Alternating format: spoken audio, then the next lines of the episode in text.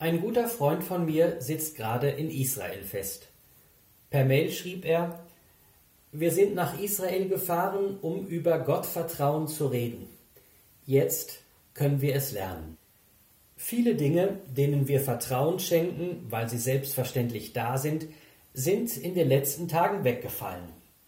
Die Regale im Supermarkt, die immer voll sind, die Gewissheit, wenn ich ins Krankenhaus muss, ist jederzeit ein Bett für mich frei und ein Arzt da, der sich um mich kümmert. Wenn diese selbstverständlichen Dinge wegfallen, auf wen oder was kann ich mich dann noch verlassen? Für mich klingen einige Sätze aus dem Buch der Psalmen auf einmal sehr aktuell. Da heißt es in Psalm 91, Gott beschirmt dich mit seinen Flügeln, unter seinen Schwingen findest du Zuflucht. Du brauchst dich vor dem Schrecken der Nacht nicht zu fürchten, noch vor dem Pfeil, der am Tag dahinfliegt, nicht vor der Pest, die im Finstern schleicht, vor der Seuche, die wütet am Mittag. Gottvertrauen lerne ich noch einmal ganz neu in diesen Tagen.